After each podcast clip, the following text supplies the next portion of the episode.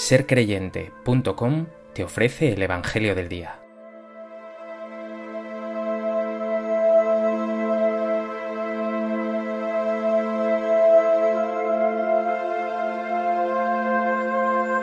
Del Evangelio de Lucas.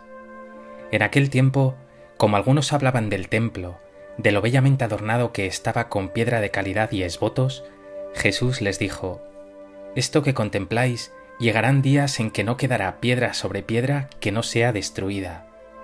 Ellos le preguntaron, Maestro, ¿cuándo va a ser eso? ¿Y cuál será la señal de que todo eso está para suceder?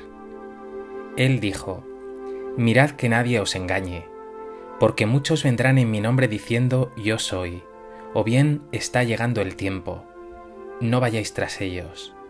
Cuando oigáis noticias de guerras y de revoluciones, no tengáis pánico, porque es necesario que eso ocurra primero, pero el fin no será enseguida. Entonces les decía, se alzará pueblo contra pueblo y reino contra reino, habrá grandes terremotos y en diversos países hambres y pestes. Habrá también fenómenos espantosos y grandes signos en el cielo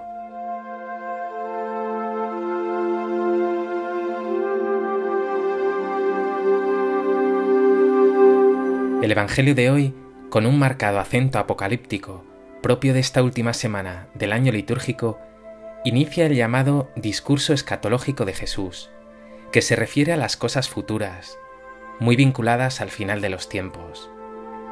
Este dramatismo, que a otros podría inducir al temor, a los creyentes nos suscita esperanza.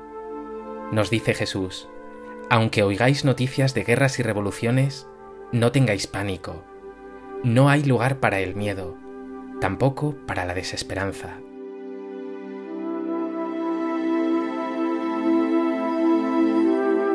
A propósito de este texto del Evangelio de Lucas, me gustaría compartir contigo tres reflexiones.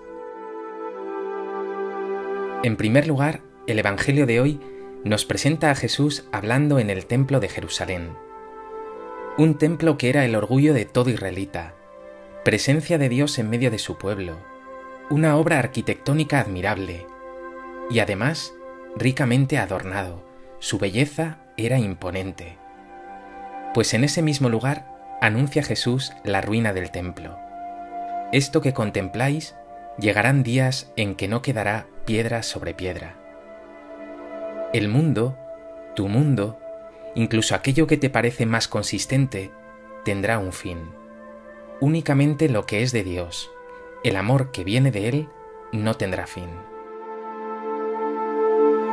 ¿Eres consciente de la condición caduca de todo lo que te rodea? ¿O estás embelesado con mil cosas efímeras?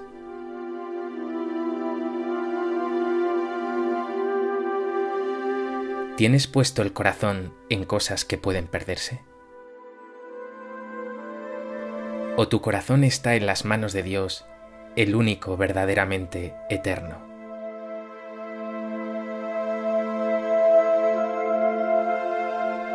En segundo lugar, en el texto que hemos escuchado, Jesús advierte sobre los falsos profetas. Dice, que nadie os engañe, porque muchos vendrán en mi nombre diciendo yo soy, o bien está llegando el tiempo, no vayáis tras ellos.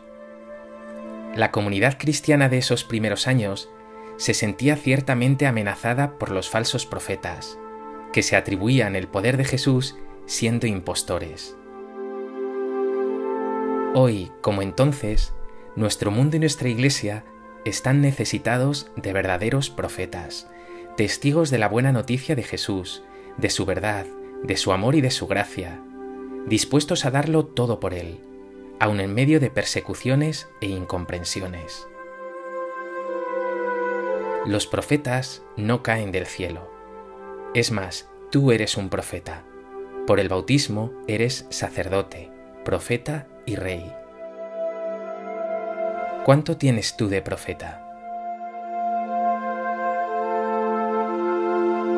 ¿Eres un verdadero testigo de Jesús? ¿O tus palabras y tus obras te hacen en definitiva un impostor?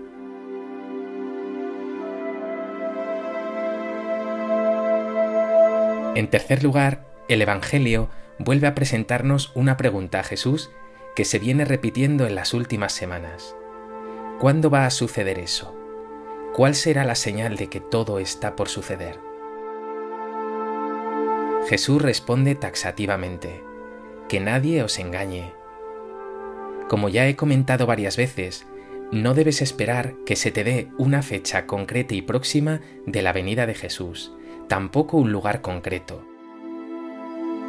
La clave es que tienes que estar dispuesto y preparado para esta llegada, también para la persecución y las pruebas.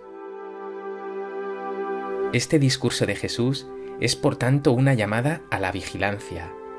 No te despistes, no pierdas tu vista en el cielo, mira a tu alrededor, donde la realidad trágica que tienes muy cerca está esperando que seas testigo de Jesús con palabras de amor y obras de misericordia.